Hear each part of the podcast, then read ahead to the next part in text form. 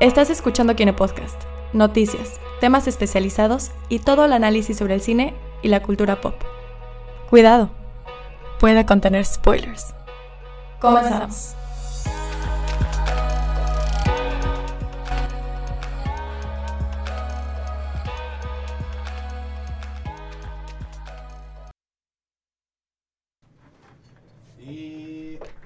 Estamos ahora sí ya. No sé qué pasa ahorita. Que Ya estamos nos- en vivo. nos, nos está jugando mañas el internet desde la semana pasada. Y ahorita fue su venganza final. Ajá, ajá, me siento raro ahorita que estoy aquí. En la... sí. Yo también me siento muy raro estando acá. Ok. Este, pues bienvenidos hoy, lunes 10, Trece. 13, 18. iba a decir. Yo- Lunes 27, 13. espérate. Lunes 13 de agosto, estamos totalmente en vivo. Es Kine Podcast, episodio, Episodio número 18. 18. Episodio número 10. Episodio número 18, y 18. vamos a hablar de eh, un tema que...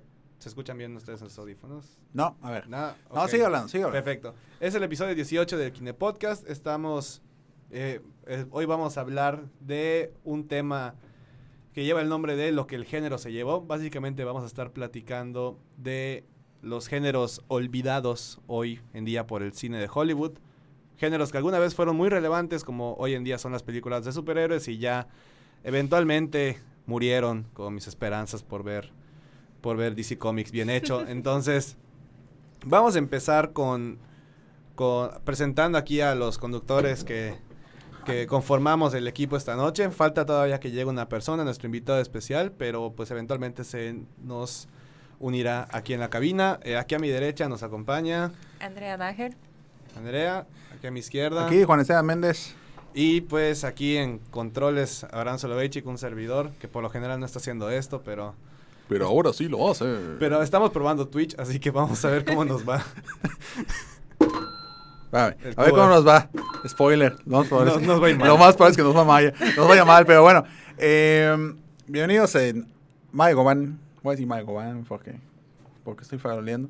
Eh, bienvenidos a una edición más. Ya como bien lo dijo Abraham, hoy es natalicio de Benito, perdón, natalicio, natalicio ciento- número 119 de Alfred Hitchcock, el maestro del suspenso. O sea, hoy cumpliría, ¿cuántos? Hoy cumpliría Ciento- 119 años. 119 años. Alfred 119 Hitchcock. años. No sé por qué nos esperaron uno más para hacer el 120, pero bueno. Pero, Eh, pues, todo el mundo, todo el mundo ocurrió. lo está celebrando, ¿no? Pero en fin, en punto y aparte, vamos a hablar precisamente sobre, sobre, sobre lo que decía Abraham, en los géneros que se ha olvidado Hollywood, los géneros que ya sea porque se olvidaron, porque se transformaron, o simple y sencillamente, eh, pues ya, o sea, la- la- eh, Hollywood ya no los vio tan relevantes, o están en un auge bastante pequeño. Por ejemplo, el musical. El que- musical. Que el prácticamente el musical eh, constitu- con- fue la, la médula espinal de, de Hollywood en, en la pues en la época buena, ¿no? Al fin y al cabo, eh, el musical fue lo que sirvió para que para que para que Estados Unidos se olvidara un poco de los estragos de la Segunda Guerra Mundial, ¿no? Entonces eh, empezó todo esto con el musical con el cantante de jazz y luego pues ya se fue transformando al musical que conocemos, que de hecho este año se cumplen 40 años de, de Vaselina, que fue como que ya era de un poquito empezó la decadencia del musical. Por ahí más o menos, por ahí más o Me menos. estoy ofendiendo. No está en decadencia, solo se está transformando. Se transformó hasta que hasta que en los 90 ahí sí estuvo muerto, Pero bastante muerto. bastante Sí. muerto. Y en los 2000 viene Moulin Rouge y destapa todo el musical. Moderno. Pero Moulin Rouge fue, o sea, fue un buen musical, más no fue una buena película. Guay. Es que bueno, es, es muy dividido el- la, la opinión de Moulin Rouge, Me según muero. yo. Eh, um, sí, la verdad es que sí. Está muy dividido porque pues son canciones que eran adaptadas, no era música original como antiguamente era. Se alejó mucho de. Cosa que no pasó con Chicago, por ejemplo. Que Bueno, Chicago es- fue directo ver, de, de Broadway. A ver, a ver, perdón. Son, do- tu tren. son dos cosas Oye, muy diferentes. En el caso de Moulin Rouge, es un musical que se dice de rocola. O sea, no es, o sea, me explico, es un musical que le gustó a Baz Luhrmann, pidió todos los créditos de las canciones que él quería, por eso tardó mucho en, llevar a cabo la película. Surge, es popular, es buena, renace Nicole Kidman de su divorcio de Tom Cruise, o sea, Muy cumple, o sea, como que estaba de acuerdo a, y aparte, si no me equivoco, es, ¿qué año fue? 2000. 2002. 2002. Viene todavía como pisándole tantito a eso de Romeo y Julieta de Baz Luhrmann también, o sea, que también fue, o sea, le gustó mucho al público y todo. Entonces, ese es como un tipo de musical. Cuando viene Chicago, Chicago lo que hizo fue tomar su fuente, que es el, La obra de Broadway. La obra de Broadway, y la hizo mejor. Porque digo, hay obras y musicales que se prestan al cine y hay unas que de plano deberían ya dejarlas morir y no lo dejan. Pero en el caso de Chicago, el casting estuvo excelente. Y lo que hicieron fue tomar esta idea de expander el universo, porque tú cuando vas a ver Chicago a Broadway es número musical y es muy simplista, muy minimalista todo lo que hay. Entonces fue realmente como agarrarla y hacer así que explote el espectáculo, que es parte del tema de eso. Exactamente. Entonces, digo, son dos musicales bastante diferentes, tanto de dónde surgen y de cómo lo, sea, cómo lo abordan estos directores, ¿no? Porque sí, ambos como que es el espectáculo, pero uno es como tratando de traer como el espectáculo moderno con canciones más actuales y el otro es como el antiguo espectáculo de vaudeville y de Chicago en los 20s, 30s, o algo así, jazz y todo lo demás. Entonces, por eso una se llevó un Oscar y la otra se llevó un MTV. Básicamente. Tenemos todo, o sea, es la verdad. razón. Es la verdad. Eh, um, discúlpeme usted, es que tengo dificultades maritales con mi micrófono, pero ya se van a solucionar.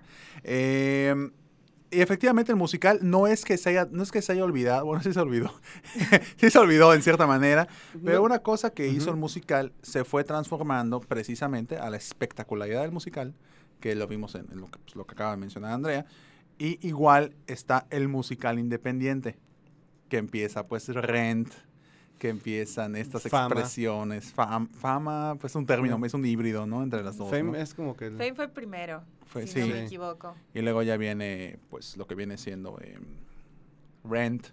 Luego vienen todas esas que se va transformando en musical. Ya hasta, hasta nuestras épocas, ¿no? Luego viene, luego viene esa cosa, esa cosa olorosa y horripilante llamada High School Musical, pero es otra cosa. Oye, High School Musical no me lo toques. No Musical. Bueno, eh, igual otro género que Hollywood empezó, que dejó, y dejó muy, muy cañón, o sea, lo, lo, lo aterrizó de maneras muy cañonas, el film noir. El film, fi- Oh. es el, ser el cisne negro. que al fin y al cabo, al fin y al cabo es la Es- evolución sí. del film noir. Eh, prácticamente se fue al demonio, ¿no? Eh, en las películas, las películas importantes de, de cómo se llama esta cosa, de lo que viene siendo eh, el film noir, que es todos esos elementos de- detectivescos, eh, la figura masculina, más, más, más, más fuerte, la figura masculina en esas películas que actualmente pues pones una película de film noir en todos los aspectos habidos y por haber y pues te come la sociedad, ¿no?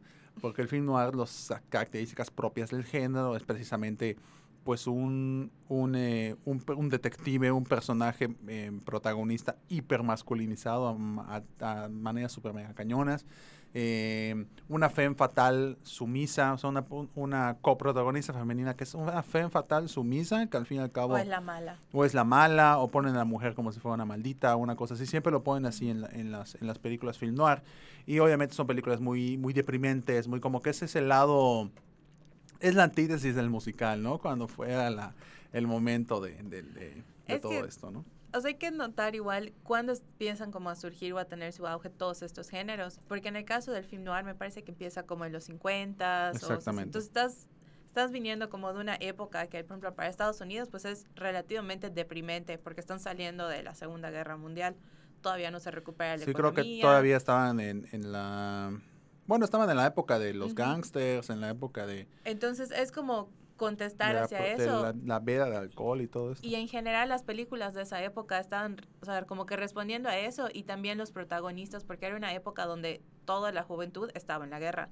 O sea, quienes se quedaban en casa a ver películas, pues los que no podían ir a pelear, ¿no? Entonces tener una figura como ese detective que está amargado, que está peleado con la vida, que normalmente no es un detective joven, es una persona en sus Ya 40, grande, 50 o, o algo así. O sea, es, es al público que está ahí presente. O sea, ese fue el éxito de pues, Humphrey Bogart, que es como el epítome de detective Exactamente. cine noir. Él tuvo su auge de sí justo terminando la Segunda Guerra Mundial, porque era es el público que quedaba. Entonces, era el público que iba y lo veía y se identificaba con él. Entonces, por eso creo que como que tuvo su mini break, creo que fueron como 10 años de, Sí. de cine noir así Y intenso. fuertísimo, y luego ya bajó. que era eso. ¿Y qué baja cuando? Cuando ya regresan la juventud, vamos a decirle, y empiezan a salir películas como con James Dean. Exactamente. Que empieza esta, esta revolución, por así decirlo, pues prácticamente de la época hippie, ¿no? Que empieza como que, pues, todo esto, and Love, y, eh, todas esas cosas que fueron evolucionando en el cine de Hollywood. Pero el, el cisne negro, iba a decir, el cine negro no se queda ahí. O sea, evoluciona a lo que viene siendo el neo-noir, que es el nuevo cine negro, que pues ahí lo rescatan figuras como Martin Scorsese, como, lo, como Quentin Tarantino, por ejemplo, que es creo que la exponencia más bizarra de- del neo-noir, eh, que lo podemos ver con, con películas como, como Pulp Fiction, por ejemplo. Pulp Fiction es una evolución bastante bizarra del, del, del, cin- del cisne negro, de- del cine negro. Eh, yo voy a decir film noir a partir de este momento para que no me confunda. Eh, entonces eh, evoluciona de una manera bastante curiosa y va cambiando. Martin Scorsese igual evolucionó muy a su manera. Y eh, igual otro género que se desprende un poquito por allá del, del cine negro. Iba a decir. ¡Ah! El cine negro es el cine de gangsters. Que igual es un, una, una- una- un subgénero. No digamos que es un género tal cual, es un subgénero que pues prácticamente sus últimas sus últimas eh, mm, presentaciones tal cual pues fue el padrino fue su fue el, el- el top no El cuando fue hizo padrino cuando hizo Scorsese en cómo se llama esta cosa los In- no los intocables no lo hizo él cuando Brian de Palma hizo Brian de Palma creo Brian que De sí Palma. Brian de Palma hizo los intocables esa época cuando nacieron los intocables cuando salió en Casino cuando salieron todas estas pues fue así el tope de del cine de gángster que evolucionó. Te digo que creo que es la palabra clave ahorita, evolución. No, no solamente se olvidó, no se, no se olvidó, sino que evolucionó y cambió. O se adaptó de alguna manera en un futuro. Como todas las películas de Al Pacino de los 80 Exactamente. Que Como. Scarface. Como Scarface, que, que afortunadamente no han hecho ningún Carlitos remake. Way. Aún no se ha hecho el remake. Aún no se ha hecho el remake, si lo llegan a hacer. Que Se Scarface es un remake de una De una- película de original gangsters. que se llama Gang- Sí. muy de gangsters, muy antigua, que se llama Scarface precisamente. Otro, otra, a ver si, si le dedicamos eh, algún programa, que creo que sí lo vamos a hacer en un futuro, todavía no sabemos. Una, un subgénero que se estableció mucho en los 90 y luego desapareció abruptamente es el subgénero del buddy cop. Mm, los body cop movies. Los buddy cop movies, que son dos policías, normalmente Will Smith. Ajá, normalmente, Normalmente de raza afroamericana, Llames hombres de negro, una pareja explosiva. Exactamente, du- que son ese tipo de películas que evolucionaron. Arma mortal. Arma Mortal. Arma Mortal. eh, um, últimamente salió. Hay una comedia, Hot Fuzz. Hot Ah. Fuzz, pero Hot Fuzz, una versión británica, por así decirlo, de- del Buddy Cop. Hay una película que me gustaba mucho eh, verla, que aparece un, un, un afroamericano y uno, y uno eh, y un blanco, vamos así decirlo, que es una comedia Buddy Cop. Digo, Buddy Cop es comedia en general, pero esta es muy, muy, muy, mucho comedia. Es eh, seguridad nacional, seguridad no sé qué. Es No. Seguridad No sé. Nacional se llama, es Buddy Cop. Estoy segurísimo, ahí te van a ver, si no me equivoqué rotundamente. Eh, sí, Seguridad Nacional se llama. Aparece Martin Lawrence Ok. y eh, el otro, internet no me falles ahorita, y aparece otro, que Sí, de hecho nos está dando un poquito de lata aquí con, sí, con este YouTube. interneto, y el otro es... eh, no, pues no, gracias. no me lo permitió. el, el otro que, que protagoniza es Steve Son, que luego desapareció por completo. De hecho, les voy a mostrar para que vean. Es una película muy buena, Buddy Cop. ¿Sí acá lo ven? Seguridad Nacional. ¿Lo- Ah, ¿Lo ubica? No, está muy No, buena. no lo muy ubico. buena, es muy buena. Te partes de risa. Eh, el Buddy Cop igual evolucionó a una cosa llamada Zootopia. Zootopia es un Buddy Cop. Zootopia es un, body, un Buddy Cop así hecho y derecho. Está la policía que es... em, Sigue las reglas. que sigue las reglas y todo, y está el, el otro que sería el que no sigue las reglas, ¿no? Entonces es un género igual que se perdió rotundamente. Eh, um, otro, pues el western. El western. El hecho western. Y derecho. El western se perdió por completo. Es que sí, O sea, bueno, el género en forma. en forma. Porque pues han habido mm, no sé si decirles intentos de regresarlo. Cowboys contra Aliens. Pero Pensé no, que déjate eso, hicieron, hicieron, creo que el año pasado un western 100%. Bueno, Tarantino hizo The Hateful Eight The Hateful Eight y. Django. y Django. Ajá. Pero, Pero son- él es son- un fanático del son western. tributos a Son los tribu- es un westerns. spaghetti western. Ajá. Entonces, eh, luego de ahí, viene, vi- hicieron creo que Los Siete Magníficos, Que esa no pegó, según que yo. no pegó para nada. Y, era 100%. Y, al- y los, y los ridículos seis de Adam Sandler. Entonces, Que no, que ahí sí fue ridículo, Sí. ¿no? Em, ¿Cuál más? ¿Cuál más? ¿Cuál más? Rango. Rango cuenta como western.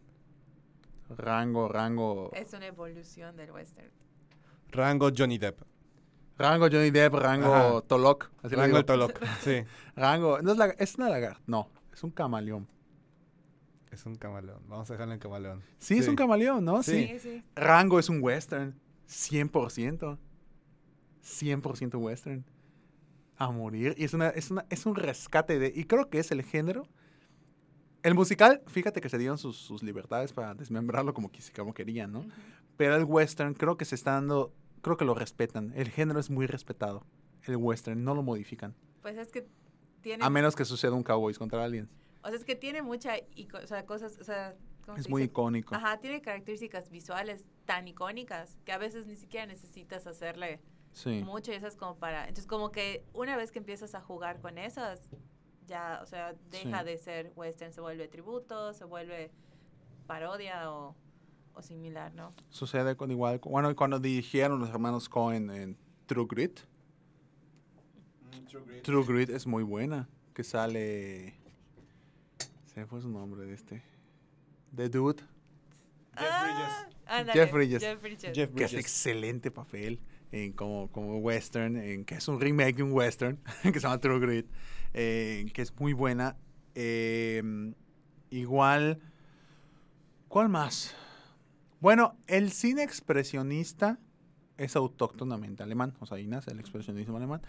Pero existe una evolución del cine expresionista en Estados Unidos.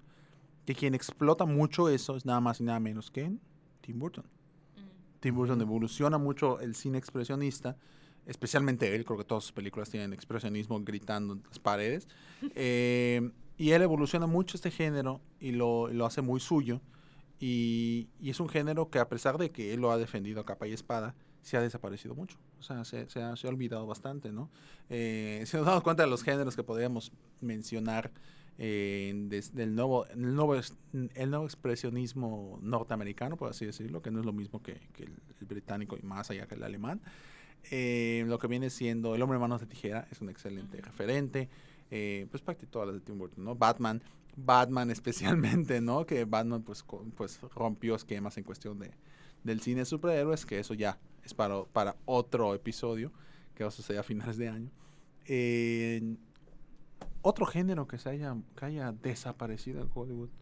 Tengo varios, pero no quiero, no quiero, no quiero dejar que se queden viendo. Eh, eh, Ah, Yo siento que lo que es los ochentas con el slasher film, y él es Los slashers. exactamente. O sea, sí, porque no, no es tanto slasher. el género de terror, sino Ah, en el la parte de los slasher. slashers. El slasher. Digo, está regresando este año con, Pues apenas va a llegar con Halloween. Halloween, ah bueno, que es un remake que es un remake. Ajá. es No, Secuela es directa. secuela, es secuela. es secuela. Secuela secuela. directa. Es secuela. Bueno, eso, eso, eso es otra, eso es punto y aparte. Que, que a quien no se entienda, que diga, ¿qué es secuela directa? No, la secuela sí es directa. No, ahí va. Les, les comento y les platico. Pon música de Vivaldi, por favor. No, no sé. Permítame. permíteme. Esto no. es un rollo esto. Eh, ok, ¿qué es una secuela directa? Una secuela directa es secuela. Referente, no sé. No. Ay, sí. Referente a que se Referente cuela. a en- se- secuela, no. ¿Qué es lo que ha sucedido ahorita? Siempre, desde siempre. Pues Hollywood ha tenido como que la intención de hacer continuaciones infinitas de sus franquicias. Y desgraciadamente, desgracian sus películas. Un ejemplo perfecto, Terminator. Otro ejemplo perfecto, Halloween.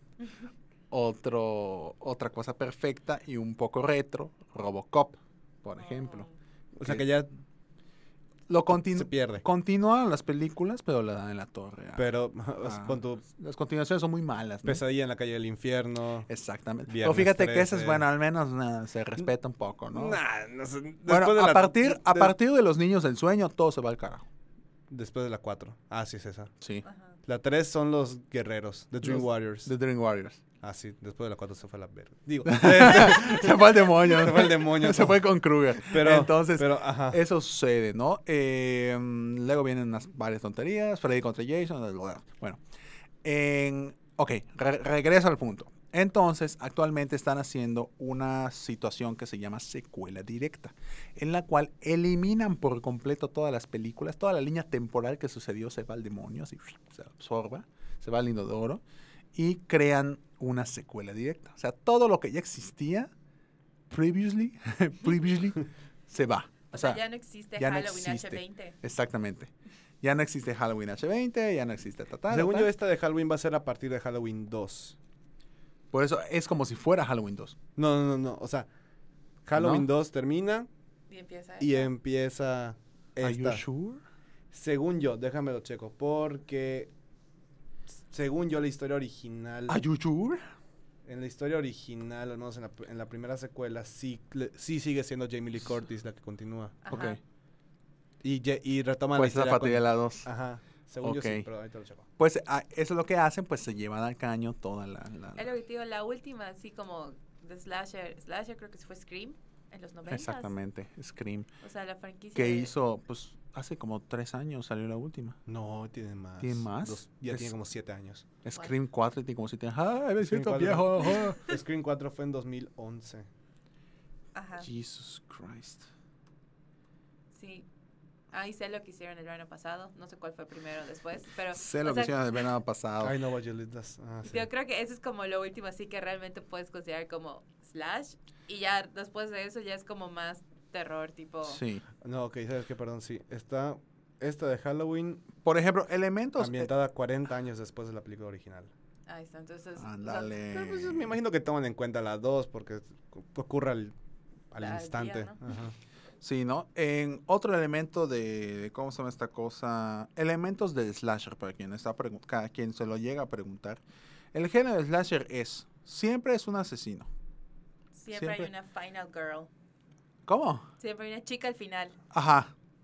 Siempre sucede eso. Siempre hay, no sé si fue como que su, su discurso oculto de los directores que decía, no tengas sexo sin protección si no te van a matar. Porque literalmente eso es lo que sucede en las películas. O sea, sucede una escena de esa naturaleza y eventualmente mueren. O sea, ahí sabes qué onda, ¿no? Y sucede mucho precisamente en los 80, 70s, 80s, ¿no? Sucede lo que viene siendo el género slasher y luego pues desaparece abruptamente. El, el falso documental se ha transformado para mal en los falsos documentales de terror. Inserta actividad paranormal, la bruja de Blair. Pero la bruja de Blair empezó este boom interesante. Ajá, la bruja de Blair en- fue en el 99,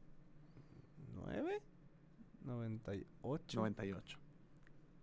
La bruja de Blair Sí, fue en el 98. 98. Y ya luego vino la secuela. Luego pues, vino secuelas, había así por haber, y pues todo se fue al demonio. Eh, y ya. Eh, otras series que. Series. ¿Qué me pasa? Otras. Otras eh, mm, géneros que igual han desaparecido. Ha sido. Ay, lo tenía en la punta de la lengua. Bueno, el stop motion lo ha rescatado mucho Laika. La técnica del stop motion. Pero son los únicos que lo, Pero son los únicos que, que lo, lo hacen ahorita. ¿no? Sí. Eh, pe- otros géneros que me voy acordando mientras viene nuestro invitado especial. Eh, um, se me está yendo. Help. I need somebody. Ah, ¿qué más géneros? Bueno, películas de acción en el sentido duro de matar. O sea, digo, salió ahorita la de La Roca, pero no cuenta. Entonces... No cuenta, ¿no? Ah, no. No, películas de esta megalodón, las de destrucción. O sea, es que, te digo, es, que- es que regresar. Fíjate, ajá. El bioterror Ajá. ya desapareció por completo. El bio- Megalodón, medio, medio. ¿Qué es el bioterror? contagio. No, no, no. ¿No? King Kong. No, no, no. El bioterror es un género en el cual la naturaleza es la causante del terror en la película. Como 2012. Marabunta. eh, Tornado. tor- no, tornado podría ser. Día después de mañana. Día después de mañana. 2012. 2012. Día de- no eh, tiene independencia, no cuenta. Pero el bioterror se, se, se pega más con animales y situaciones así. Ajá. Cosa que sucedió mucho en los noventas, que fue Marabunta, eh, Murciélagos, que es una película que no me acuerdo Ah, quién la salía. Las hormigas. Las hormigas, El ataque a eh, los tomates asesinos. el ataque a los tomates asesinos. Ah, pues bueno, esa es una leyenda, eso no muere. Eh, Clásico. es un clásico, ¿no? Eh, El um, ataque de las arañas. el ataque, todas esas es el bioterror que igual ha, pues ha desaparecido, ¿no? Em, otro igual, Black Exploitation. Black, Exploitation. exactamente. Blácula. Buenísima Blácula. Bueno, igual las parodias, eso es lo que ya. Igual las parodias, hubo un momento del boom que lo inició, si no me equivoco, puede ser que esté mal. No, miento, depende sí voy de- a estar mal. de- depende de las la época. nuevas parodias la inició Scary Movie. Scary Movie. Las nuevas sí. parodias la inició Scary Movie. Antiguamente, pues las parodias, el que era brillante para las parodias, pues Era era... eh, mm, así ahorita es un, es un genio de la comedia. Este hombre es... em, ya está grande. Dirigió, hizo Spaceballs. Sí, Spaceballs en... ¡Ah! Mel Brooks. Mel Mel Brooks. Mel Ajá. Brooks, excelente para hacer co- eh, parodias. Y Leslie Nielsen. Y Leslie Nielsen Y siempre. de Leslie Robin Nielsen, las de Robin Men in Hood. Tights. Men in Tights. Clásico. Monty Buenísimo. Python. Monty en- en Python. las Pero Monty Europas. Python, guau, Ah. si sube aquí las- Manuel, en te Euro- bofetea. En las. Europas. Pero ellos fueron en televisión. Exactamente. Ellos fueron más televisión. Pero es otra cosa, ¿no? Que va Sí. cambiando. Eh, igual una película eh, que, que se ha olvidado es el peplum, el género peplum, de Pepto Bismol. El género peplum, que se genera, el peplum literalmente, o sea, de manera Ah, literal, sí. son las túnicas sin mangas que usaban los, los guerreros eh, romanos. Ah. Entonces son las películas basadas en el Imperio Romano. La última que ha sido así de manera Gladiador. Gladiador. Efectivamente, la última casi así como que el 100%, wow, y ya, desapareció, ¿no? Pues Eh, está Alexander. Digo, pues todos la bueno, queremos va. olvidar, pero Todas las que Pero vamos ahí a- está. todas las que vamos a ver, pero ahí está, ¿no? 300. Pero 300 no es tan romana, romana. tan 300 es 100%. más una. Ben Hur fue así como que... "Ah", Ah, bueno. que te desmayas, ¿no? ¿Qué otros géneros se nos han olvidado? A ver. Hay un montón. Si nos damos cuenta hay un montón, pero no O sea, estamos... es que todos surgen así como que cinco años de super intensidad y, y van cambiando, van adaptándose o simplemente dejan La de ser evolución. políticamente correctos. Ah, Las películas, este. ¿Cómo se llama? Mm, Bueno, no, películas. Adaptaciones literarias siguen habiendo, pero ya no de las obras clásicas. Ok.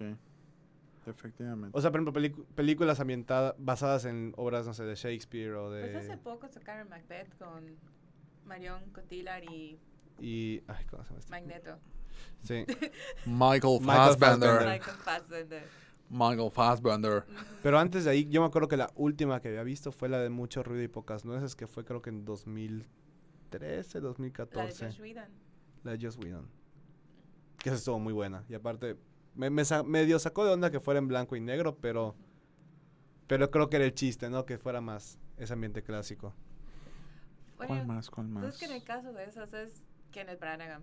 O sea, Kenneth Branagh empezó Sí. o sea, a hacer sí su, su época de Shakespeare súper intenso, que tuvo igual su, o sea, su. O porque las hacía muy buenas y luego las empezó a hacer malas. Mal y- así, murió. Sí.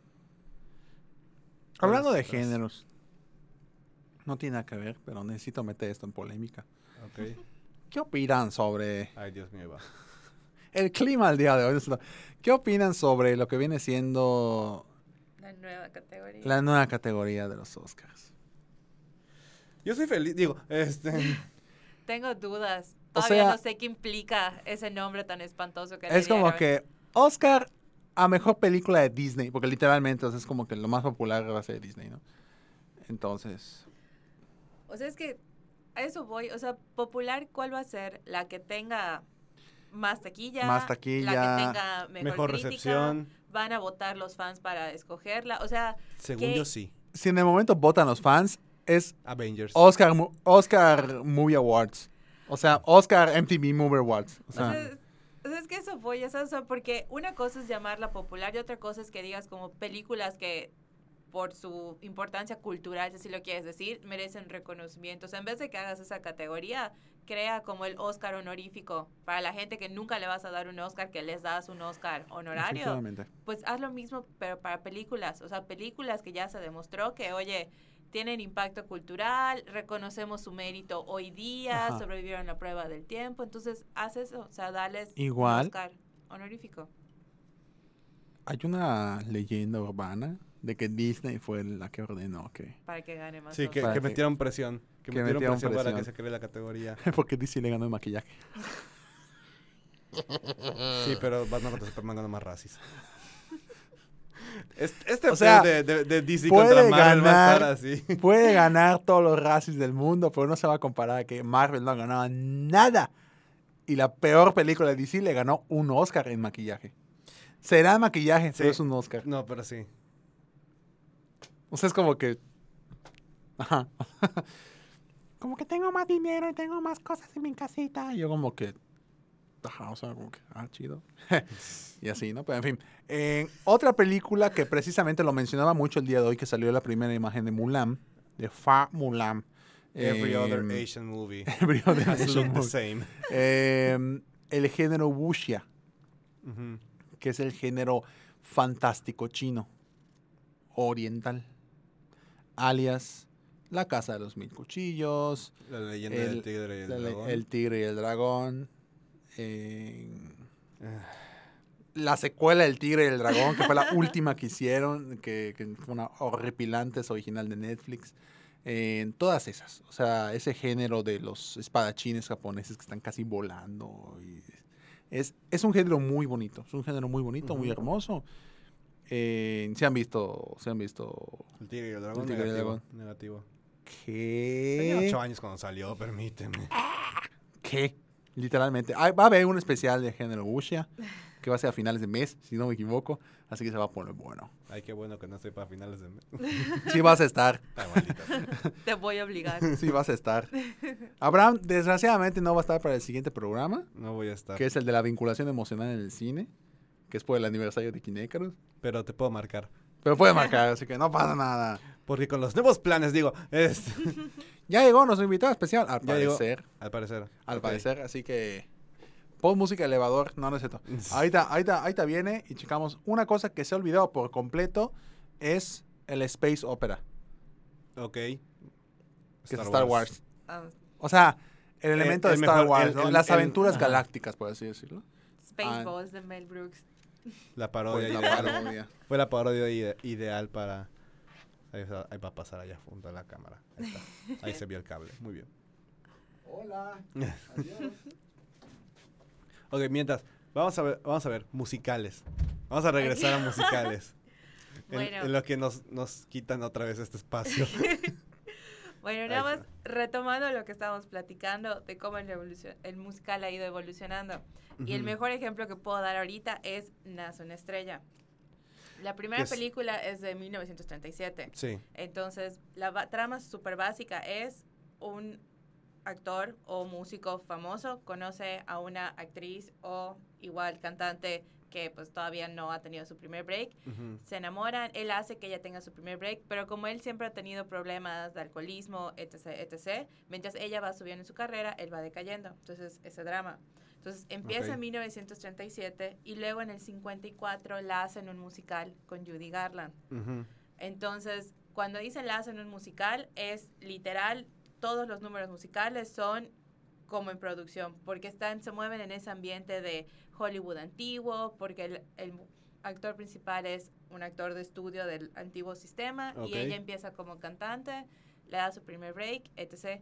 Y luego hacen un remake de ese musical con Barbara Streisand en los 70s. Ujú. Entonces ahí lo cambian y ya no es actriz, ya es en forma una cantante con un actor que se vuelve, es un músico de rock él. Entonces ahorita van a hacer otro remake Que es 2018 con Bradley Bradley, Cooper Cooper, y Lady Gaga.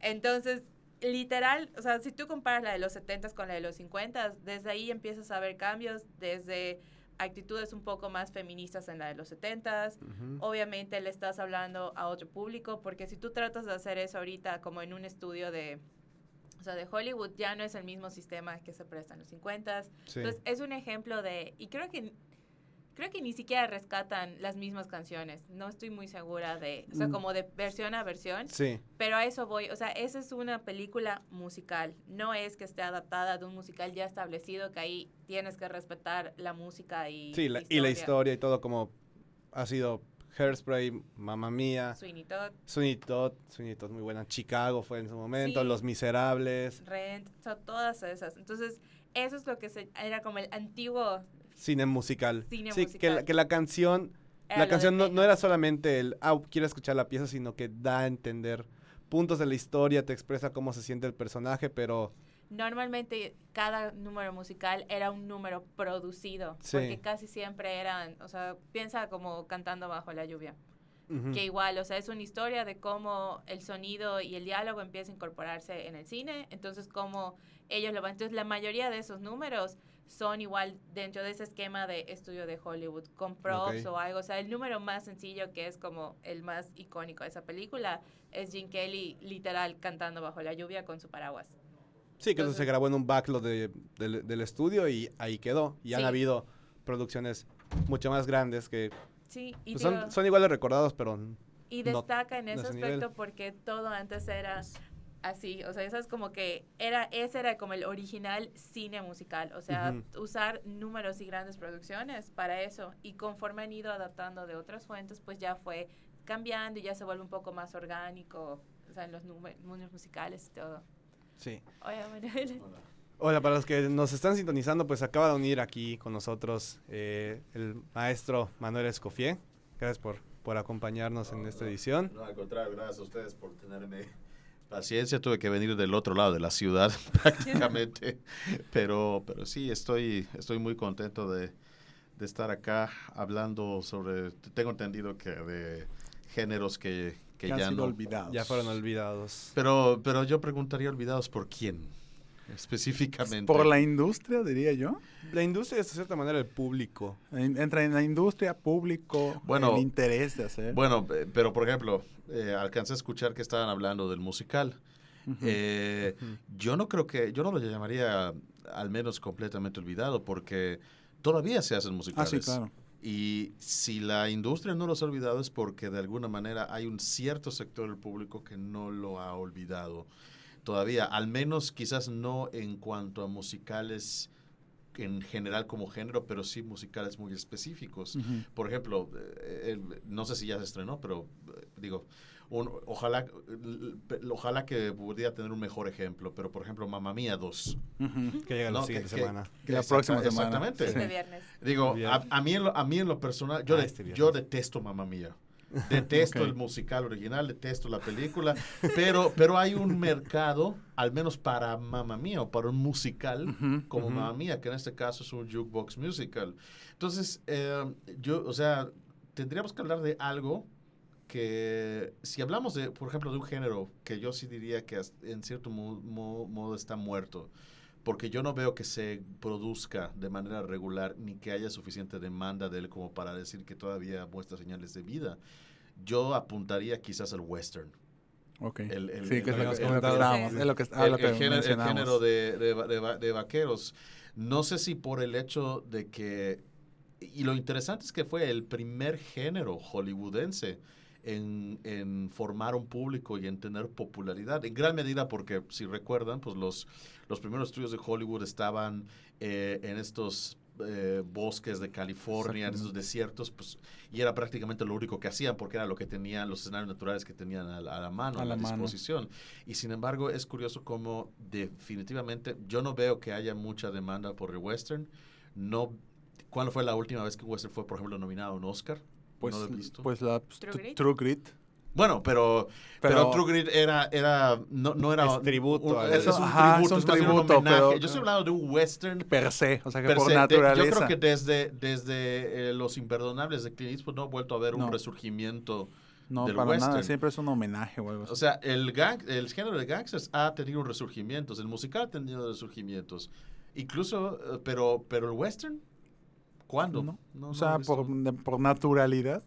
No, por nada, o sea, de forma que no sea un natural. no. refrito, que no sea un, co- un remake o un homenaje, Ajá. como tú dices. Sí, no. No, entonces yo, yo, yo, di- yo diría que ese es un ejemplo, pero, Ujú. pero no sé qué otros ejemplos tienen ustedes. O... Pues habíamos hablado de. mm, ya hablamos de un montón. Del, Sí. dilo, del cisne negro. Del, Dilo. ci- ah, El cisne. del cine negro, por ejemplo, que se evolucionó. Ajá. Evolucionó. No se eliminó, sino evolucionó. No, y, y de hecho todavía tiene influencia en... en- en- en- a- al- Lo que pasa es que con el, con el film noir, con el cine negro, es que, bueno, al menos, eh, según entiendo, más que un género, es una corriente estética.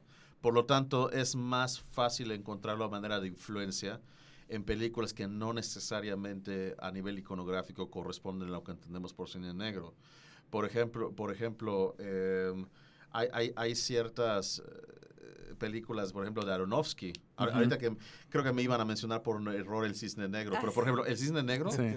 tiene ciertos elementos estéticos que por lo menos me remiten al cine negro en cuanto a iluminación y manejo de sombras y todo eso. Y no es y, y al mismo tiempo pues no es el no es el halcón maltés. Si me explico no es eh, eh, Sí, digo, incluso, halcón Chi- maltés. incluso Chinatown que es una especie de neo neo noir Neo noir.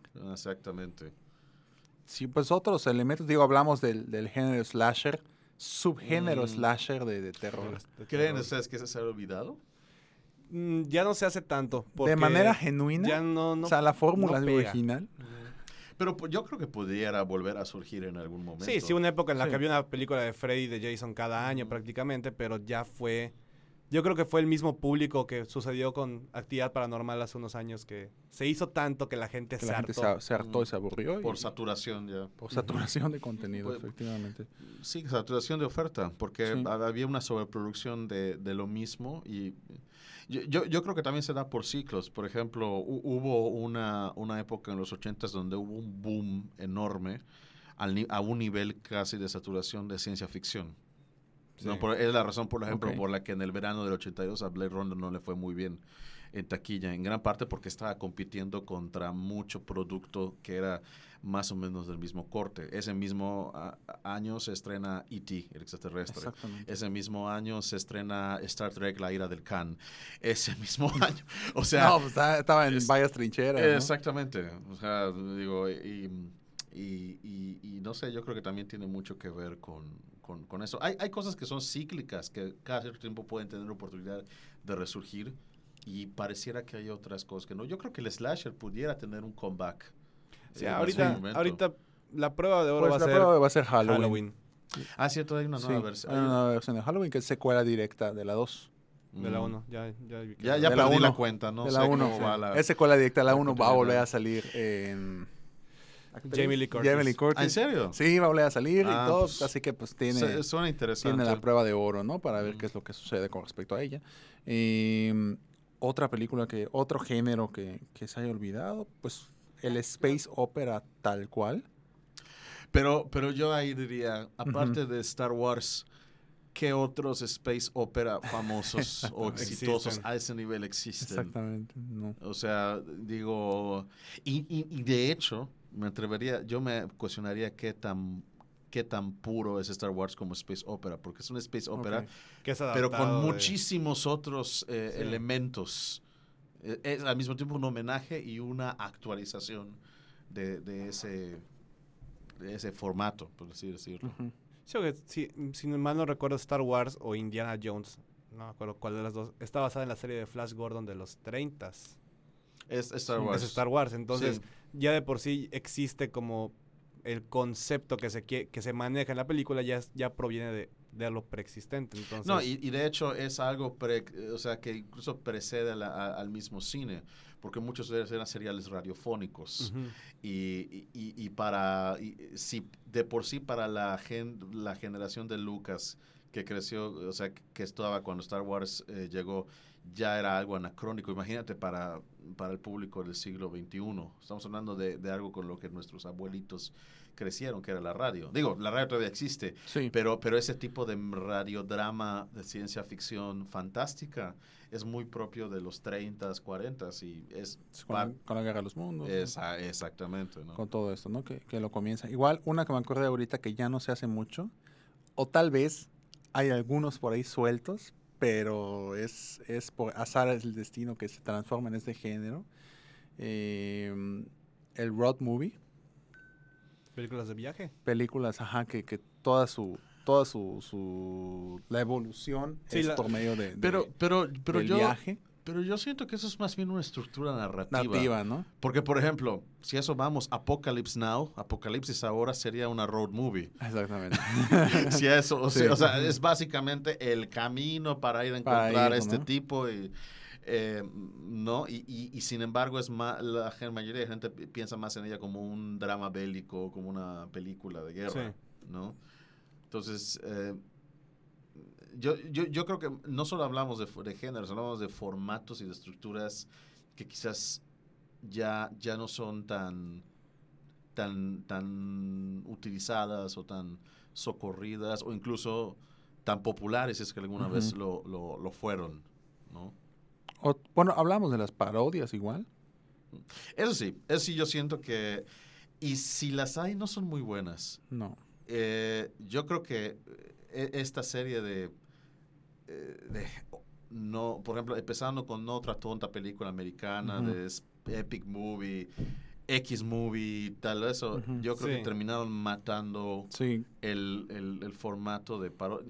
Ni siquiera, ni siquiera saben realmente qué están parodiando y por qué. no. Y Sí, es, es patético. se- pierde ya ese concepto de parodia en forma. Porque Scary Movie es una muy buena parodia en el sentido de que es Scream. Para lo que, ajá, o para, sea, para es, lo que es- es. es una parodia, es una burla, sátira de la película. Pero, de pero, pero te voy a decir algo, una buena parodia no solamente se burla de su sujeto, sino de alguna manera también le hace homenaje. Yo creo que toda buena parodia tiene hasta cierto punto un afecto por Sí. lo que está parodiando. Spaceballs. Eh, eh, eh, eh, Mel Brooks es para mí el ejemplo, el, el ejemplo de, el ejemplo de oro. Miss Schwartz. Porque, o sea, es cierto, ridiculiza, pero yo creo que al mismo también nos recuerda a través de la parodia qué es lo que hace que algo como Star Wars, que algo como Sí. las de Robin Hood o, o Frankenstein sean tan especiales. O sea, es- no es nada más echa- echarle carrilla por echarle carrilla. Hay, hay un amor genuino por lo que está parodiando y, y lo notas. Y sabe muy bien cómo parodiarlo y, y por qué. Toda esta, por ejemplo, en Spaceball, toda esta cuestión de, de- del Schwartz, ¿no? Eh, o, o incluso es, ese, esa carrilla que le echa George Lucas de su, persona, su personaje, que es una parodia de Yoda, pero al mismo tiempo del propio George Lucas, porque tú, tú qué haces en esta cueva, yo me dedico al mercadeo, el merchandising, aquí aparecen... Aquí están Los Spaceballs, la lonchera, los juguetes y no sé qué. Y le preguntan, nos volveremos a ver. Quizás nos veamos en la secuela Spaceball 2, la búsqueda de más dinero. Es, pues prácticamente es, es como es como el hermanito que se burla del de- el hermano mayor que se burla del hermanito que se cayó. Pues, claro, siendo pero, pero, pero al mismo tiempo no deja de tenerle afecto. Exactamente. Genuino afecto por él, así es. Y así, y así eh, funciona el, el- el- el género de, de, pues, la parodias, y al fin y al cabo. Mencionaba algo que precisamente estaba esperando a que llegara Manuel para, para checar, para, para más que checarlo, dialogarlo, porque es un experto en la materia. Guay, ¿qué será? Mencionamos sobre. Sobre. ah, Dilo, La- dilo. No sé si, si escuchaste por ahí, Manuel, la- que la academia de, de- La Motion Picture. Aparte, aparte, a- aparte. de Mm, eso. Creo que ya sé dónde vas. Aparte. No, aparte de eso, en dos Ah, cositas ah, bueno. para hablar con Manuel. La primera Ajá. empieza con M y luego continúa Ya, con díganla, díganla. Monty ya. Python. Ah, Ajá, Monty ajá, Python. ¿Qué tiene? ¿Qué tiene? Que no sé por qué mencionamos parodia y se nos vino en la boca Monty Python y creo que Ujú. estamos en, en- creo que estamos Con en- la duda. pecando profundamente contra. Eh, o sea, que si es parodia, eh, te refieres a las películas. Sí. Y me imagino que específicamente Holy Grail y Ujú. La vida de Brian. y-. Sí. Mira, eh, sí es parodia, pero, pe- pero también es sátira. Eh, ¿cuál, cuál es la diferencia? Parodia es eh, reproducir los elementos característicos y reconocibles de una obra de arte y llevarlos a un nivel de absurdo o donde se le reste seriedad o reverencia, o sea, simplificarlos al punto de lo absurdo. Al mismo tiempo, y, lo, y lo importante es que sean elementos reconocibles, es decir, no puedes parodiar algo que no, que, que no sea hasta cierto punto conocido popular, porque parte del chiste es que la gente reconozca de qué se trata. Tiene que ser una referencia reconocible. Y por otro lado, sátira eh, va más allá, porque no solamente es burlarse de algo, sino hacer una crítica. Es decir, es una, y un- una, una crítica abierta y deliberada a una cuestión social, hacia una autoridad, hacia una situación de carácter político o, de- o- o de, pa- o de carácter humano, y muchas, de- y muchas veces dirigido hacia lo que son las fallas humanas, a lo que son los vicios, la hipocresía, o sea, es una forma de ridiculizar esos vicios y de exponerlos a manera de denuncia. Por eso la sátira se le llama una, un- una parodia militante, porque Sí. busca no solamente hacerte reír, sino que te des cuenta de por qué eso está mal. ¿no? De- que te- o sea, que te rías y lo, Y lo desapruebes, lo denuncies. O sea, porque, la, porque, porque es eso. Monty Python eh, no solo parodia, sino también satiriza, no solamente, y no necesariamente, por ejemplo, el cine épico medieval en Holy Grail o la épica bíblica que tiene mucho de, de parodia Sí. eh, tanto en los diálogos como en los diseños de producción y todo eso, sino que eh, hace una crítica muy velada a través de, de estos géneros que parodia, pues no solamente a las clases sociales de, de la sociedad inglesa, esta cuestión de, de las actitudes del inglés, del británico, sino también a la cultura de los años 70 en ese entonces. O sea, eh, por ejemplo, si tú te acuerdas de la vida de Brian, toda esta cuestión del Frente Popular Judío o el Frente del Pueblo Judío, esos e- es, no son solamente son grupos de judíos radicales que quieren derrocar al gobierno, es una sátira y una parodia de estos grupos extremos de izquierda que en Gran Bretaña durante los 70 a cada rato surgían, se separaban, se reformaban con otro nombre y, y- y- y ca- y- y cada, y cada 15 minutos parecía que había uno nuevo.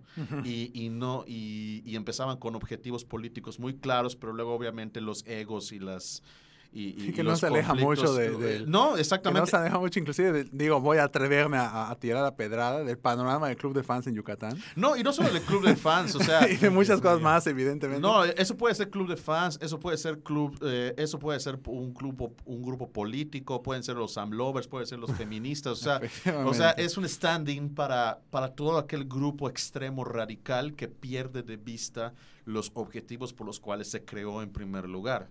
Y en Gran Bretaña está pasando eso muchísimo. Entonces, lo puedes ver como eso, pero también lo puedes ver como, como, como lo otro. Entonces, sí, yo diría, es paro Monty Python es paródico, pero también es satírico. Hay que, no hay que olvidar eso. Porque no es solo parodia, es también satirizar y lanzar dardos a, a esos puntos. ¿no? Y, es- y eso es lo que destaca mucho precisamente Monty Python, ¿no? Que- y no solo las logra- películas, si tú ves, por ejemplo, los, es- los sketches de. Flying Circus en YouTube, vas a dar cuenta que los, los, los blancos de muchos de sus chistes, que son? Son abogados, son médicos, son militares, son policías, o sea, autoridades y profesiones decentes de la clase media. Ujú. ¿Por qué? Porque todos ellos son hijos de abogados o de policías o médicos. O sea, están de alguna manera eh, diciéndole a esta sociedad inglesa diferente de principios del siglo XX, ¿saben qué? Realidad no, ustedes no importan tanto. O, o sea, lo están desinflando. usted- ustedes no Ok, son se, tan serios. demasiado. Exactamente, Ajá. o sea, vamos a quitarle esta reverencia, esta pomposidad y, y- y- y mostrar que en realidad la vida y el mundo es absurdo, es, Sí. es estúpido, es ridículo, ¿no? O sea, es, es algo para, no para ser tomado tan en serio. Y pasamos precisamente a ese tema que queríamos que, que estés aquí presente, Manuel, para que lo discutamos o destrozamos, depende de la palabra, que es precisamente el famoso nuevo, el chistecito de la academia, de la, de la nueva categoría de la academia. ¿De la, ¿De la Academia de la Lengua Española o cuál academia estamos hablando? No, la Academia de Arte la arte Cinematográfico. Ah, cinematográfica. esa otra academia. Esa otra Esa academia. otra sí, academia. Esa academia, ¿no? Así es. Eh, que es prácticamente el meter entre sus categorías como mejor película popular. Ujú, Si sí. es que se puede considerar una categoría. Mira, em, eh, igual, que, igual que mucha gente, yo, yo eh, me quedé de... eh, Pegaste el grito al cielo. pues me quedé en tres cuando... de- Pero, pero, pero luego en retrospectiva no me sorprende. Sí, No me sorprende lo más mínimo. Em, lo que sí siento es que va a ser un va a ser un problema en términos de, de que nun- o sea, siempre se ha dado por hecho de que lo que premia la academia son películas aparte de los blockbusters aparte de lo comercial. Sin embargo, muchas de las películas nominadas que terminan ganando el Oscar a Mejor Película han sido también éxitos en taquilla. Entonces no estamos hablando necesariamente de películas de arte o películas de culto, estamos hablando de películas de carácter, digamos, de, de muchas veces de drama realista o de comedia realista, sin efectos especiales, no estrenadas en verano, pero que sí han tenido no solamente el respaldo de los críticos y de los otros Sino premios, sino también un cierto nivel económico. No, no generan el mismo, el mismo nivel que, por ejemplo, de taquilla que, por ejemplo, Infinity War o, o algo así, pero sí recaudan dinero aparte de que ganan premios. Entonces, ese tipo de, pe- de- de películas en su manera también son populares. ¿Cuál va a ser la dinámica específica sí. para partir el agua en dos y decir esto es popular y esto es de prestigio. Yo creo que en ese sentido la academia se acaba de disparar a sí misma en el pie porque va, si va a usar, si va a valerse de criterios válidos para hacer esa decisión, tendrá que hacerlos muy claro y darlos a conocer, porque si no, pues cuál va a ser la diferencia entre uno y otro. Tendrían, tendrían que empezar dándole un- ese Oscar a algo muy marcado, como por ejemplo alguna película de Marvel. Sí. O sea, para, para que quede claro, una cosa es el cine de prestigio y otra cosa es el cine popular. Por otra parte, a mí lo que me preocupa es que inadvertidamente esto contribuya a, a perpetuar esta falsa dicotomía de que, de que por un lado tiene que haber este cine de prestigio que es de, de- de acuerdo a lo que los críticos dicen que merece premios y que tiene que haber de manera muy condescendiente y paternalista este otro cine popular que le damos su lugar pero está ahí, ¿no? O sea, toleramos, grande, ¿no? toleramos, incluimos, pero que no nos interesa realmente eh, tratar de entender por qué a mucha gente le gusta o le apasiona. Eh, y, y sobre todo porque está, estamos de acuerdo que durante mucho tiempo, ¿qué es lo que se ha quejado la gente? De que los Óscares no reflejan el gusto El gusto, popular del sí. público. Pero es que realmente nunca lo han, o sea, por supuesto que no lo reflejan por una simple y sencilla razón. Esta entrega de premios es una entrega de premios de industria, no de público. Y desde que se creó en los años, eh, a principios del siglo XX, ha siempre, si- siempre ha sido una, una entrega de premios pensada para los intereses de la industria. Jamás les ha importado un sorbete lo que piensa el público. Yo creo que el problema empezó desde que empezó a televisarse. Exactamente. O sea, y de hecho, ¿saben Y el ustedes? público se empezó a apropiar de, de- de- de Exactamente, ello. y dio por hecho es que pues, si lo televisan es porque tiene que ver algo con el público, pero no- no- su siempre. misma creación no tuvo nada que ver con el público. Es más, quiero aprovechar para una anécdota rápida. ¿Saben por qué se crearon los Óscares? ¿Por qué se No. crearon? Exactamente, ¿por qué no? Ok, yo les voy a dar aquí la primicia. Eh, esto es una historia verdadera, muy poca gente lo sabe, pero por ahí, es- si saben buscar bien, está muy bien documentado. Eh, creo, que- no sé si era antes o después de los años 20, creo que eran los años 20, si no me equivoco, a principios del siglo XX, vamos a ponerlo así. Louis B. Mayer, este eh, mogul de, que es de Metro Goldwyn Mayer, es uno de los jefes de las grandes majors del sistema clásico de los estudios. Un día estaba en su mansión y se le antojó que quería una, una nueva piscina.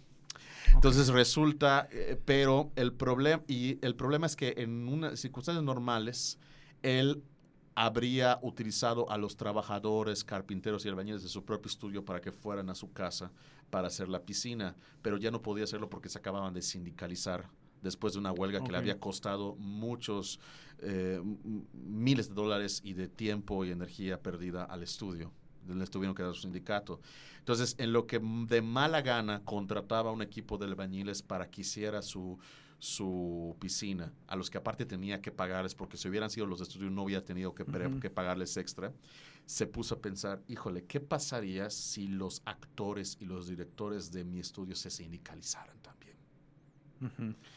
Eso es terrible. Y obviamente a este judío emigrado de Europa, eh, no le, no- muy consciente de lo que estaba pasando en la Unión Soviética y todos estos levantamientos, pues no le gustaba para nada la idea, sobre todo porque le gustaba tener su dinero, su mansión y todo eso. Entonces, ¿qué hizo? Bueno, tenemos, y aparte al mismo tiempo que pasaba, había habido una serie de escándalos a nivel público en Hollywood que habían hecho que la ciudad, en, entre los grupos conservadores de extrema derecha, empezara a ser pintada como esta Sodoma y Gomorra moderna, ¿no?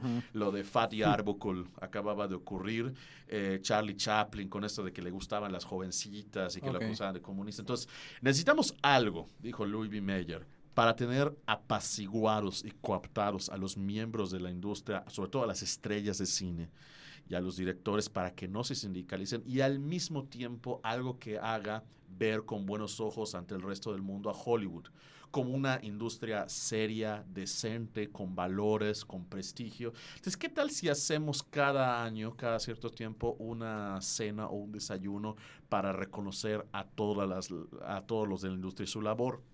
¿Y qué tal si damos premios? Y para darle mayor legitimidad vamos, vamos a hacer que ese premio sea dado por un grupo de gente respetada y venerada dentro de, dentro de la industria. Vamos a- ¿Y para qué? Necesitamos un nombre que sea legítimo, que, que dé seguridad, que dé... Que, que se la crea a la gente para que sea algo digno, ¿no? ¿Qué tal la academia? Entonces ahí fue como surgió todo eso.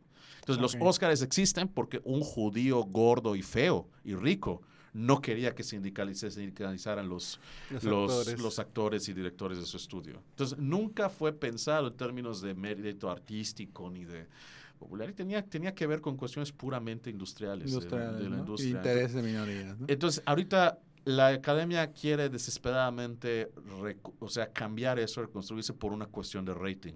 Algo que inherentemente no tiene nada que ver con la industria, en sí- con la entrega en sí, porque la entrega pudiera seguir haciéndose, pero sin televisarse. Sin embargo, ya a nivel público y a nivel social es algo que ya está, es una cosa que ya está tan Arraigada, con otra que es imposible separarlas. Y de ahí nace esta, Así es. esta decisión.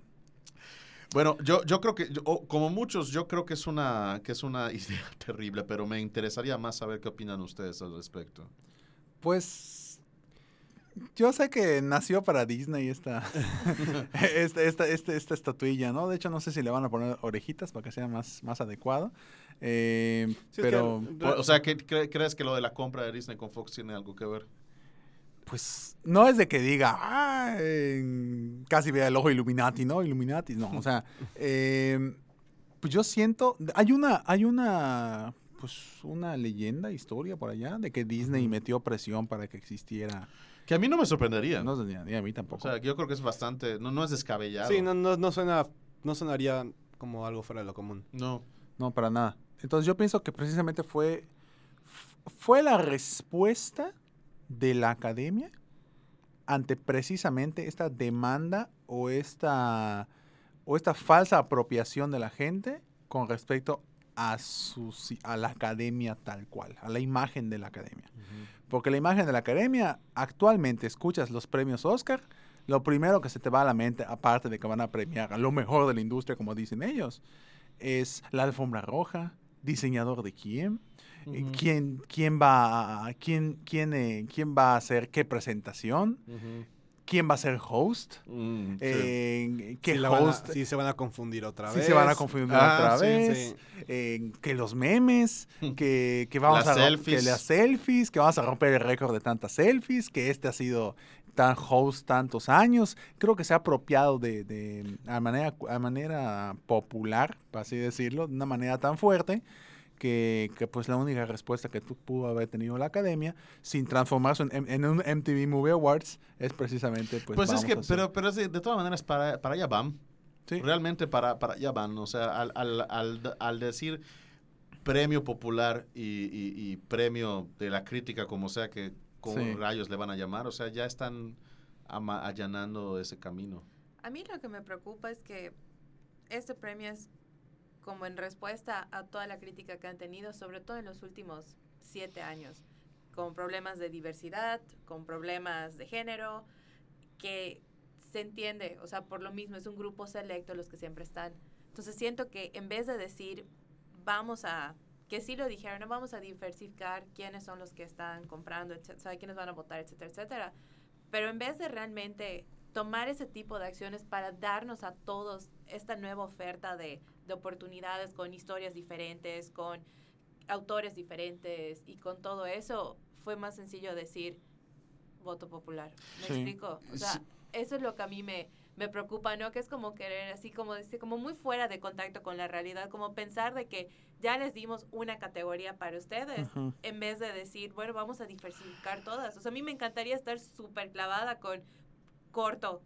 Siempre que es la categoría de los cortos, nunca sé quiénes están nominados antes de Sí. tiempo y, y todo, ¿no? O sea, porque entonces en vez de que le inviertan más a eso, de vamos a hacerlo más interesante, vamos a, a promoverlo un poco más, siento que fue más sencillo decir, no, pues aquí está su, su propia categoría. Su propia categoría. Sí, y eh, ¿por qué habrías de esperar eh, apertura y contacto con la realidad por parte del mismo grupo de hombres caucásicos? Privilegiados. privilegiados de mayor de, de de mayoría de 60 años, quienes te aseguro que en su mayoría ni siquiera ven o por lo menos no ven completas las películas por las que votan y son el mismo grupo de hombres blancos viejos que han estado eh, eh, eh, manejando los mismos estándares de, de selección. O sea, es la, es la misma academia que en 1994 di- a- eh, dio a entender que, eh, que, Po- que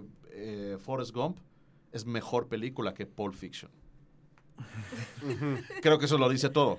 Sí. Eh, eh, y, y por otro lado, eh, sí es cierto, eh, eh, tienes toda la razón, es muy triste eh, ver que no están, están solamente paliando un síntoma y no están atacando directamente la, la- hemorragia, sobre todo teniendo todas las oportunidades para poder hacerlo y para poder realmente causar un impacto. Pero también tenemos que recordar una cosa, Hollywood solamente es tan progresista y tan liberal como sus publicistas y sus contadores se lo permiten. Y tiene la, o sea, es una ciudad que tiene esta reputación de ser izquierda, liberal, eh, preocupada por las cuestiones sociales o de entrada de que sí, ahí todos, todos, eh, eh, todos odian a Trump, pero es muy fácil. Eh, y, y- y con esto quiero, quiero tocar uno de los puntos que también me desesperan un poco, no solo de los Oscars, sino de la cultura de las celebridades en, eh, en general. Es muy fácil pararte sobre tu caja de jabón y gritar a los cuatro vientos fuck Trump, como lo hizo. Robbie- Robert De Niro hace poco Ujú, en, sí. en- en los Tonys. Cuando eres una de las personas más famosas del mundo, ganas quién sabe cuántos millones de dólares al año y vives en tu mansión en Beverly Hills. Eh, o sea, te aseguro que ninguna de estas personas se, se, se subir- se subirían al bandwagon, al, al vagón de vamos a... me- Puedo decir palabrotas. Sí. Vamos, a, Sí. vamos a mentarle la madre a Trump y, y preocuparnos por el calentamiento global si eso no supusiera un punto para sus relaciones públicas y para su imagen. Y en la misma olla meto toda esta cuestión de la indignación del Me Too y, de, y del acoso sexual. No, no niego que, que haya gente dentro de ese grupo que genuinamente quiere marcar una diferencia, eso está bien, pero te aseguro que muchos de ellos hipócritamente se están haciendo, hicieron fila para echarle mierda a Harvey Weinstein. ¿Por qué? Porque sabían que eso les iba a dar likes, que eso, les- que eso iba a hacer que el, la Que taquilla de salieran sus en- en los películas... medios. Exactamente, que la taquilla de sus películas subiera, que salieran en los medios. Entonces, hay, hay mucha... eh, Hollywood es una, es, una, es una industria hipócrita con un sentido súper inflado de su propio progresismo y de su propio sentido de, de autoimportancia. Entonces, entonces, por supuesto que solamente van a querer eh, como que hacer de cuenta que están haciendo algo muy, Sí. muy mínimo, pero nunca van a realmente a, a met- a ensuciarse las manos ¿Por qué? Porque no les conviene. Efectivamente. Ya, me quitó las palabras de la boca. No, no, Sí, no, pero, pero, pero, pero, pero, a ver, por ejemplo, eh, Abraham, no sé qué, qué quieres Pues saber. yo, como chico fan de, de superhéroes, o sea, sí se, feliz. se, se vio, no sé, no, no, no estoy feliz porque realmente se ve muy obvio para dónde tira. ¿Para dónde tira? Este, Tú es- este necesitas un. Oscar para, para disfrutar una No, yo realmente no, necesito que, que ni Spider-Man, ni Iron Man, ni alguien gane un Oscar porque, pues, como, como persona que también le gusta mucho ir al cine y apreciar una película en cuestión de historia, desarrollo de personajes, producción, música, edición de sonido y todo, obviamente la mentalidad que tiene la persona al ver una entrega de premios, pues es muy diferente a cuando voy a ver una película basada en un personaje que me encanta Sabes a lo que vas, ¿no? O sea, sea lo que estoy yendo. Siento que es más, como bien dicen, ese, bueno, vamos a darle su, su categoría para que, para que tengan algo, para que ya no se estén quejando, Para que ya no llore el niño. para que no llore el niño, exactamente. Pero los criterios, como bien decía Manuel, de qué se va a tomar en cuenta, qué no se va a tomar en cuenta, importa la taquilla, importa la crítica, importa el, el apego del público, porque pues también con los racis sucede que son muchas películas que en su mayoría cumplen, van a cumplir los mismos requisitos que, que las películas de categoría popular y van a estar en ambas categorías y te, no te va a salir una estilo Halle Berry que gana por una y pierde por otra. Exactamente. Bueno, gana las dos, pero, Ganan las pero dos, ¿no? es, es un diferente tipo de gane. O sea, va a estar interesante verlo, pero espero que mínimo sea que se siga manteniendo dentro de ese círculo que, que decida, bueno, son estas películas y nosotros pensamos correcto que esta película es la mejor popular.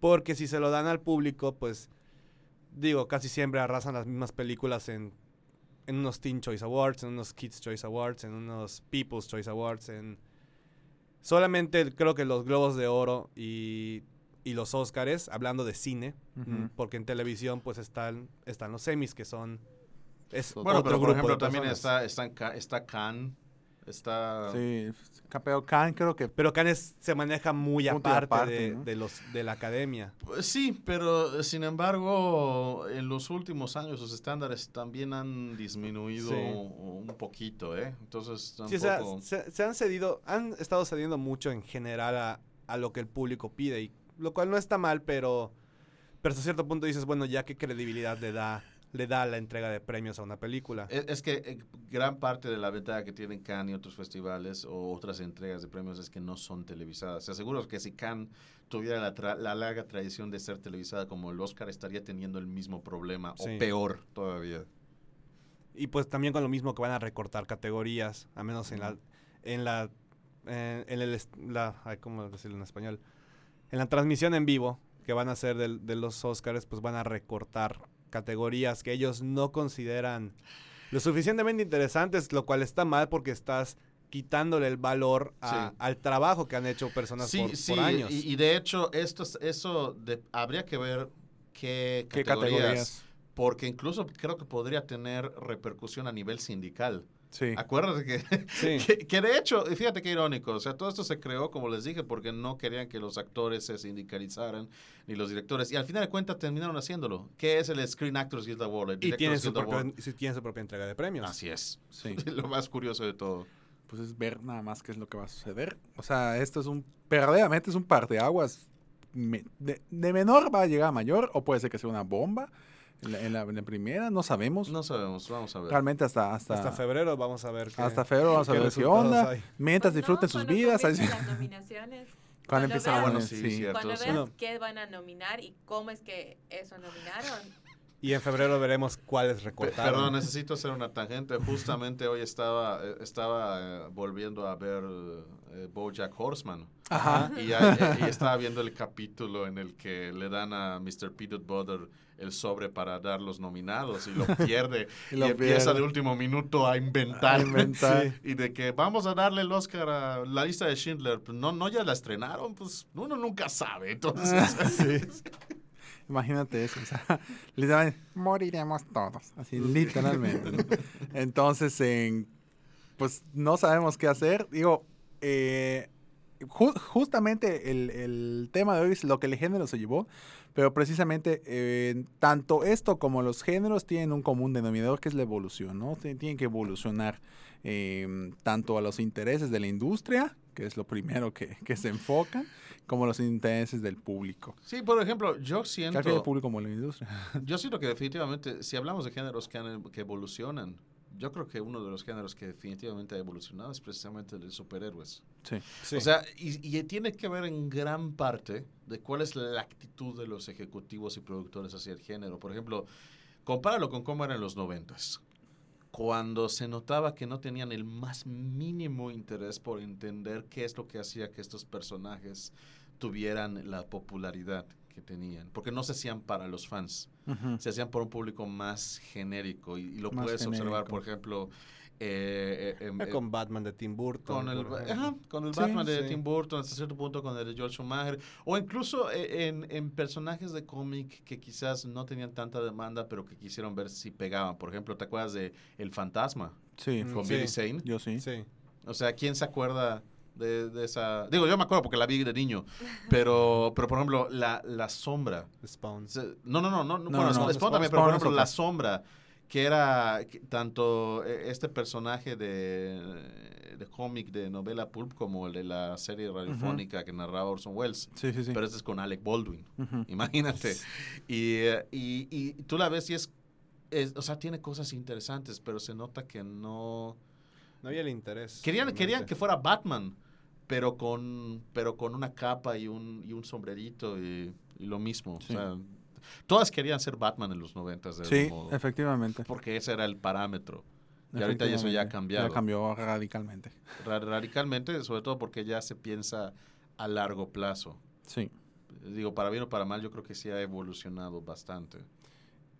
Sí, y para cerrar, digo, cada quien va a, dar, va a exponer ahorita su opinión. Para ya ir cerrando este Kine Podcast, ¿en ¿cuál vendría siendo el género que te gustaría? Al menos, digo, no es que haya desaparecido al 100%, pero el género que te gustaría que regrese en su auge. Tal cual, ahorita, en pleno 2000, no voy a decir 2018, digamos, en la siguiente década. Hagamos de cuenta. Ya estamos terminando. Pero- Ustedes primero. pues yo pienso que, yo creo, a mí me gusta mucho este género, en el género wuxia, lo que viene siendo el género fantástico oriental, que ya había mencionado, el, el tigre y el dragón, en lo que viene siendo La Casa de los Mil Cuchillos, en El Héroe, Jet Li, en todas esas películas fantástico orientales, en- enfocadas en la, en la fantasía oriental, como El Señor de los Anillos oriental, más o menos. Eh, siento que debería tener un regreso, ¿no? Porque cuando, lo cuando sacó, creo que su punto más fuerte fue el, el- el- el Tigre y el Dragón, Mm. que es una película que pues, a mí me encanta. Es buena. Pienso que este género debería, más que debería, sí, debe regresar por ley, no, o sea, tampoco. Pero sería interesante ver, ya actualmente, con las tecnologías actuales, con, con, el, con, este, con esta evolución mediática que ha tenido especialmente la cultura oriental y la cultura japonesa y todo esto así, en- o inclusive eh, utilizar medios de, o sea, métodos de transmedia, una cosa así para poder vincular elementos populares de las artes populares en- contemporáneas con el género wuxia, creo que podría hacerse un género interesante. No podríamos, imaginemos un tigre y el dragón, hagamos de cuenta, pero con elementos de videojuegos o algo así. O sea, sería como que un, como que transformar ese género de un- muy or- orientalmente hablando y que llegue a algo interesante, ¿no? Entonces pienso que sería, sería mm, pues, algo bastante bueno que regrese ese género, aunque pues, pues, ajá, no sabemos porque es un género que se, se olvidó bastante y más con la secuela que había mencionado igual que salió del Tigre y el Dragón, que fue exclusivamente para Netflix, que tuvo una pésima apertura y una pésima recepción. Eh, solo los fans del género les gustó. eh, y eso pues sí está bastante triste dentro de lo que cabe, pero eh, siento que es una siento que es una, un género que pues, podría regresar de manera triunfal y, y que pues logre cautivar a una nueva generación, porque ahorita está todo lleno de superhéroes, seamos realistas, Sí. así que pues hay algo fresco, ¿no? Que salga. Eh, am- yo estoy entre dos, ya sea el western, porque Mm. por parte de mi papá él es muy fanático de las películas de Clint Eastwood, ¿Ah, sí? entonces siempre que veo una película actual de Clint Eastwood, Million Dollar Baby o, o algo más contemporáneo, pues siempre me dice, no, me acuerdo cuando salió El bueno, el malo y el feo, que esa la, la conseguimos en DVD, Ajá. pero las versiones que salieron de Por un remasterizadas.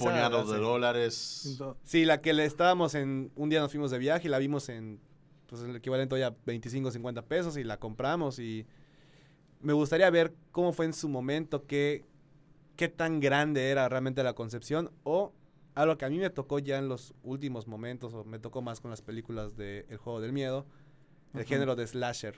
Mm. Pero el, género clásico, el Freddy. Krueger, Jason Voorhees, el Masacre de Texas. Todo eso me hubiera gustado verlo en su momento porque con Sol le agarré un cariño muy especial al género de terror que Actividad Paranormal destrozó completamente en mi sistema y La Noche del Demonio no, no hizo mucho por recuperarlo. No. Pero sí me gustaría ver, no sé, yo soy muy fan de las de terror, pero más de ese estilo de asesinatos o. o de jugar con el miedo de que algo está, está detrás de ti todo el tiempo. Bueno, digo, todo el mundo sabe que voy a decir musicales, pero como creo que ya dejamos establecido que no está olvidado, solo ha evolucionado. Está inactivo. No está en- muerto, Como solo Godzilla, está enfermito. inactivo. El próximo año sale. ¿eh? No está muerto, solo enfermito.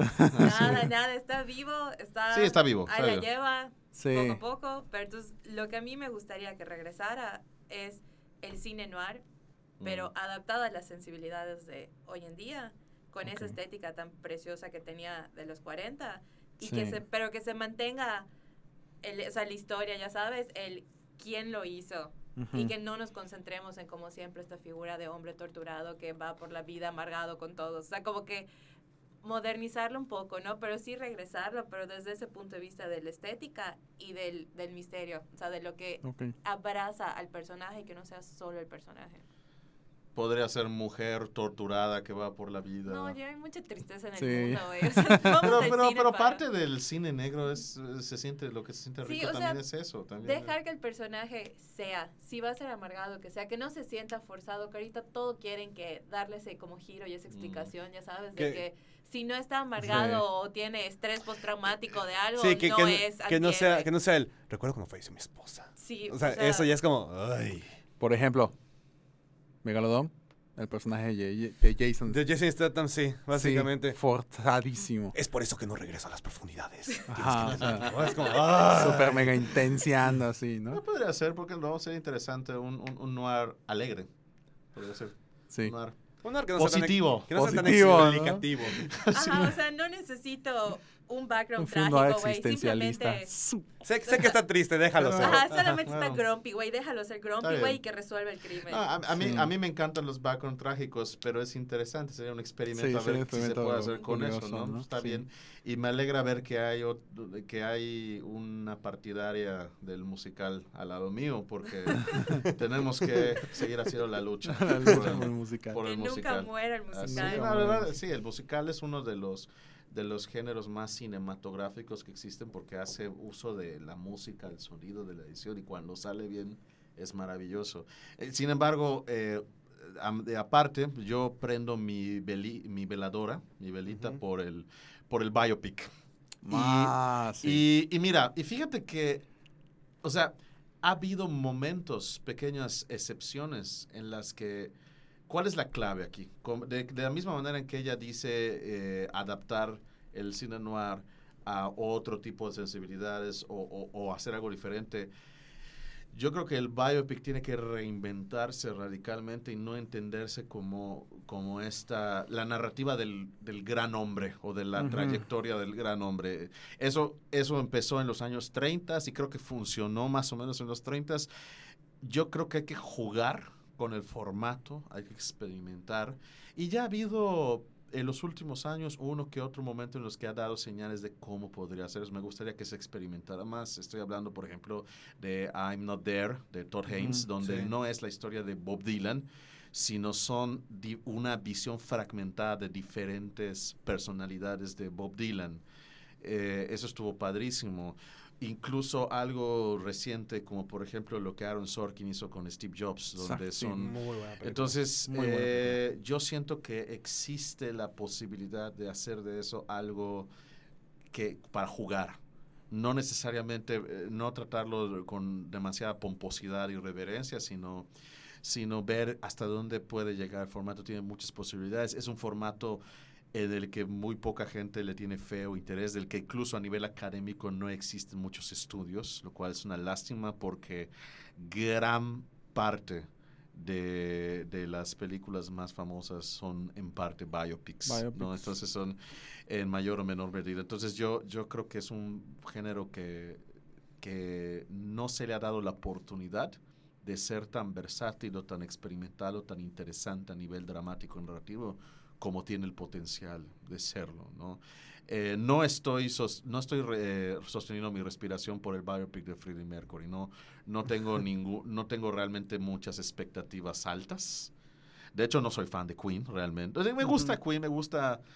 uh, ah, puedo escuchar las canciones y disfrutarlas, pero no, no es mi máximo. A ver qué tal. No, no, no le tengo así demasiada esperanza. Yo siento que va a ser, terminar siendo algo convencional. Ojalá que me, que me, que me quite la, la razón de la boca. Pero bueno. Pues, precisamente yo igual tengo muchas. Estoy, estoy poniendo, estoy poniendo mis, mis, millones de cajas de veladoras. no una veladora, cajas de Miles. veladoras, miles de veladoras para ver que salga bien.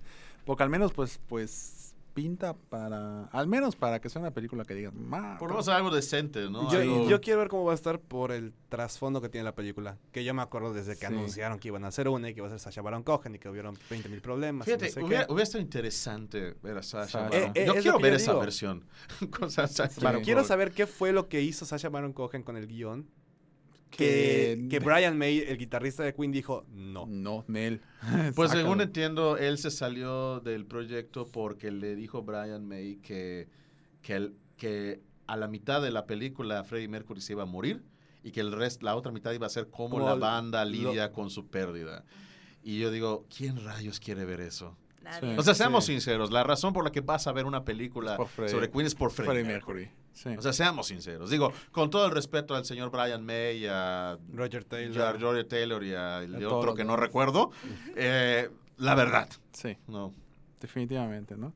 Y eh, digo, vuelvo a hacer hincapié precisamente en lo que decía eh, Manuel sobre el musical. Creo que es, es uno de los es uno de los géneros, si no es que el género que a nivel Hollywood le ha dado más, más riqueza. Entonces, eh, escuchen los alumnos de antropología que estuvieron conmigo, que dijeron que odian el musical con todo su ser. Voy a hacerles cambiar de opinión, si no, ¿Qué musicales han visto para que tengan esa triste opinión?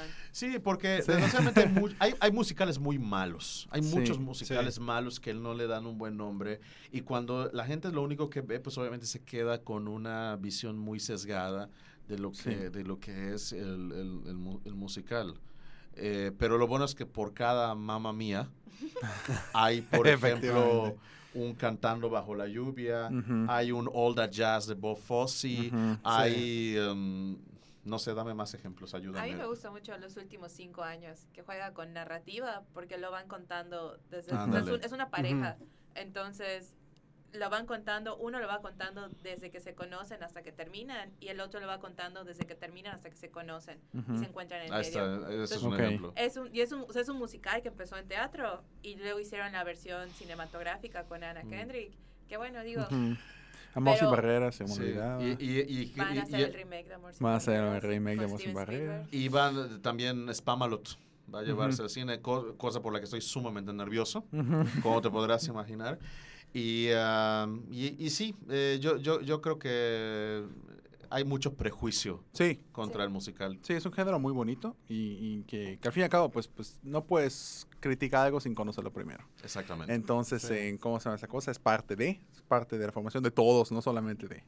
Para que no sientan la pedrada los, los, los pobrecitos. Es la formación de todos, así que Así es. al fin y al cabo, así, así es para todo el mundo, ¿no? Eh, pues ya, ¿cuánto tiempo ya tenemos? Ya llevamos hora 28. entonces Hora yo creo que 28, ya, ya estamos llegando al- al- al- a nuestros límites permitidos por, por, por nosotros mismos. Sí. O sea, eh, Autoimpuestos. autoimpuestos. Apro- aprovechalos porque, eh, porque en Radio Wadi no tenemos eso. Entonces, si, a las, si a las 7.45 no hemos terminado, ya tenemos que Ya terminar. de- de- Sí. Pero bueno, ya eh, llegamos a esto, buen pro- un buen programa, creo que abarcamos muchos temas, hablamos sobre precisamente eh, un tema que pues, es importante para, para, puede ser que estemos hablando, hablando de un antecedente, puede ser que en unos tres años estemos hablando de las implicaciones drásticamente horribles que tuvo esto de, de la academia, puede que no, puede que sea un- un- algo más bonito que no Nuestra creo. nueva categoría favorita. no, Sí. no manches, el musical. Pero bueno, eh, muchas gracias a nuestro invitado especial que vino el día de hoy, Manuel Escofié. Aunque vino tarde. Pero muchas gracias por, por tu presencia, Manuel. Siempre es, siempre Para, siempre para, es la pro- para la próxima sí llegaré. Desde el principio. lo Siempre es bienvenida eh, en su participación. Gracias. Eh, muchas gracias. Pues Andrea, de nuevo, otra vez que, que regresó. De todos modos, es, es, es conductora ya habitual de acá del Kine Podcast. Abraham, que estuvo en controles. Por primera y creo que única, ¿no? que estuvo en controles. Creo que eh, hubo una, hubo, fue, en, ¿cómo se llama esta cosa? Una, una incomodidad de, de dos, Sí. ¿no? Porque yo estaba así como que, Sí, porque aparte esto ¿qué de hago? manejar dos computadoras. estaba como que, eh, ¿qué hago? ¿Qué hago? sí. Pero bueno, eh, gracias a todos los que nos escucharon. eh, les recordamos que, que estamos todos los lunes a las Ocho y media. ocho y media de la noche. Ish. Ocho y ocho- media ish. Ocho y media de la noche para empezar. 8.45 ya 8:40. estamos en vivo. Ocho y media de la noche en sintonicen para vernos en vivo a las 8.45. Cinco. Eh, normalmente pasa eso, pero les juramos que no va a pasar. Hemos tenido problemas muy, muy, muy feos con el internet. Eh, pero ya, ya se va ir- ya se va a mejorar. Así que pues nos estamos viendo. Eh, muchas gracias a todos por escucharnos. Les, eh, les damos las gracias. Y pues nos vemos en el siguiente programa. Nos vemos en el siguiente programa. Muchas gracias a todos y nos Hasta vemos. luego. Adiós. Bye.